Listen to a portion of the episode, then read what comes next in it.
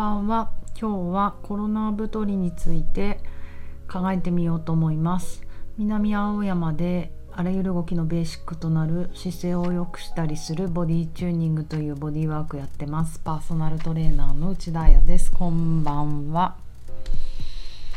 今日は土曜日なんですけどえっ、ー、と朝グループレッスンをやりました。これあのレギュラーですごい私も十何年も15年以上続けてます。毎週土曜の朝は絶対グループクラス。で、えーと、もちろんねちょっとコロナとかもあったので人数を制限していたりとかあとまあもちろんその、うん、お客さん自身もだいぶ少なくなっているのでなんかあのこじんまりやってたんですけど先々週ぐらいこの今月入ったぐらいからなんか久しぶりの方たちが復活してきてすごく嬉しいですね。あのあきらさん生態といって鹿児島からゴッドハンドを2ヶ月にゴッドハンドって何？ゴッドハンド整体師を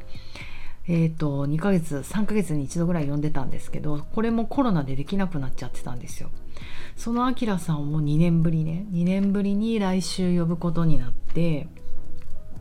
で先週それのあのお客さんの集客もしていた時にやっぱりあきらさん生態のお客さんっていうのもいましてもともとねあのトレーニングからのお客さんに流れた人が多いんですけどやっぱり久しぶりに連絡もらえて嬉しいですよね。なんかやっぱりコロナって結構なことだったんだなってあのことです。結構なことです。なんかそれはあの人間関係的にもだいぶ変化が起きるというかそれで会わなくなった人もあの結構いたんだなってことをまたあの思い出しますね。2年って長い短いどう思います？皆さん。なんかあの私は結構元気に動けていたので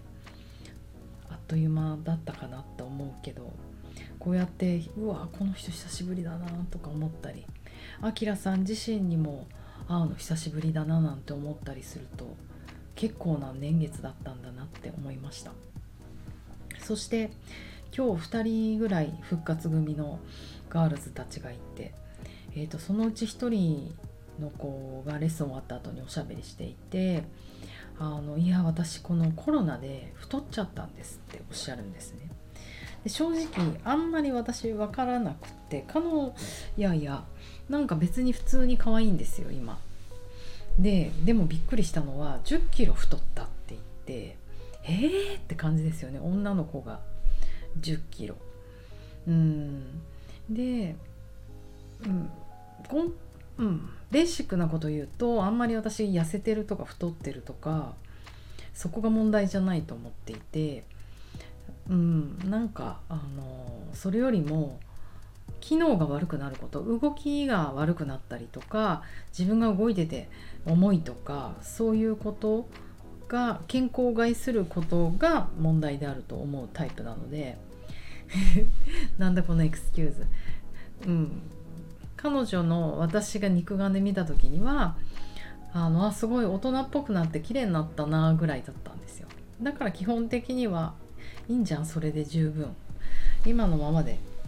めちゃめちゃ可愛くないですかっていう話をするんですけど。でも本人は嫌なんですよね。やっぱり1 0キロ太ったことでいろいろ不具合が出てると。まず洋服が着れないと。確かに。それは買った洋服が着れなくなるのは嫌だなって私も思います。でえっ、ー、とそんな話を聞いていてなんだろう。あの今東洋経済新聞のオンラインあ違う違う失礼しました。日本経済新聞のオンライン版を見ていて2022年2月13日のデータなので、まあ、私が今一番調べた中で一番新しいものなんですけど結局コロナで、えー、とどれぐらい人の体が変化したかっていうデータを取っていて日本生活習慣病予防協会が2021年10月に出したデータ。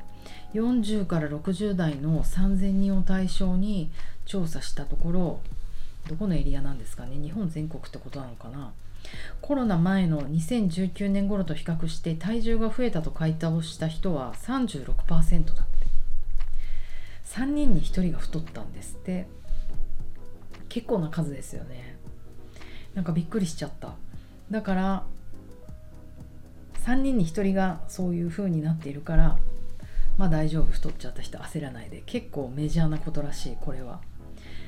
さらにこれデータを見ていくと増加量はどれぐらいかっていう話ね。そんなの知りたくないですか？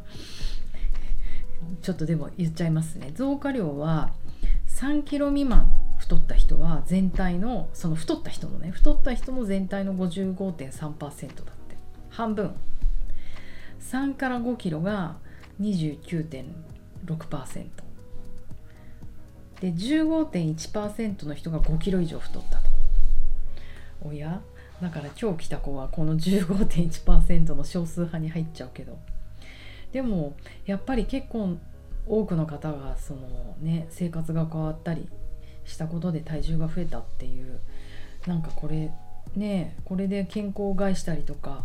怪我したり安くなったりとかね転びやすくなったりとか筋力がなくなっちゃう。太っても筋力がないとやっぱ支えるのが大変になってくるじゃないですか。そういったことってあの結構深刻な問題。コロナ太りの後ろに結構深刻な問題が隠れているんじゃないかななんて思ったりしました。でそうやって具体的に何キロ太っちゃったんですって言ってきてくださるクライアントさんにはあのプレートを持ってもらってるんですよ。うちジャイロトニックのマシンがあって丸い輪っかのプレートなんですけどそれが重いやつが5キロなんですね。なのでそれを「ねえねえちょっと持ってみて」って言ってかわいそうだけど 持ってもらう。で女の子がね片手で持てる重さじゃないんですよねそのプレートって。両手で持ってずしってきてもうみんな悲鳴を上げますよね「うえー!」って。5キロって。こんなに重いんですかって。でそれが2枚だからそう考えると見た目うんぬんじゃなくてもう膝とか腰とか足首とかの関節にすんごい負担がかかるよねっていう話はします。鬼ですかね。でもなんかこうぼんやり太っちゃったんです。うへへって言ってるより具体的に体で実感する数字も頭で理解してるけど体の実感じゃないじゃないですか。本当持ってみるとうわって自分の体にすごく負担をかけてるんだってことが分かるとちょっと気合入るかなって思うんですよね。なんか荒治療だけどみんな悲鳴を上げてね可愛いその時のシーンが申し訳ないけどそれはもう普通の女の子から芸能人の方からキャーって言ってて。うんうん。だからあの動きがやっぱりあのね大変になりますよねあともう一つはあの今2年でしょ2年かけて1 0キロ太ったっていうことは2年かけて、うんまあ、1 0キロ今までの数字に1 0キロ戻すなりまあ別に彼女だったら5キロぐらい戻せばいいんじゃないのっていう感じなんですよ。何かっていうと私たちの体にはホメオスターシスっていう恒常性っていうのがあるのであんまり長い時間かけて太ってきたものは例えば10年とかねそういったものはあの体ってそもそも急激な変化をあの嫌ってあの何て言うのかななかなか戻りづらくなる、うん、だから2年だったらまだ短いじゃないですか。だから戻れる可能性は苦労しなくてね高いけど、うん、だから1ヶ月でね3キロ増えちゃったとかだったら1ヶ月で戻しやすかったりするんですよねでも大丈夫まだ2年だからあの1ヶ月でまた1 0キロ戻そうなんて思うと急激な変化体が嫌うから結局すごいストレスがかかるんですよ体に。そうするとストレスがかかって痩せたけれども痩せた暁にあの自分で維持ができなくなってあのそれがストレスになって食べてまた太っちゃうっていうのがリバウンドですよね。そういうこと起こりがちなので、うん、本当ね疲れすぎない体になろうボディチューニングですけどあの体に負担をかけるのやめよう体をいじめるのをやめようっていうあのボディーワークだからダイエットも何て言うのかな体に負担をかけないで痩せれればその向上性に乗れるからキープが楽になるんですよね。でそっから、ダイエットしながら次目指すことはもう太りづらい体を目指していくってことですね。そもそももう太らないっていうか。だからそれにはやっぱり動くことを習慣にする。うん、でそれには動くことが楽しくないと難しいと思うので私が一番本領発揮したいのはあなんか動くって楽しいな今日もう一人の復活した子彼女はモデルモデルちゃん芸能人かであり歌手でもある子なんだけどその子に「久々だけどどうだった?」って言ったら「相変わらず地味にきついっす」って言われて そうなんだよね。地味にきつい。でもこのきついっていうのも褒め言葉でしょ？やっぱりそういうものの方が来たって感じもあるしあの何て言うのかな。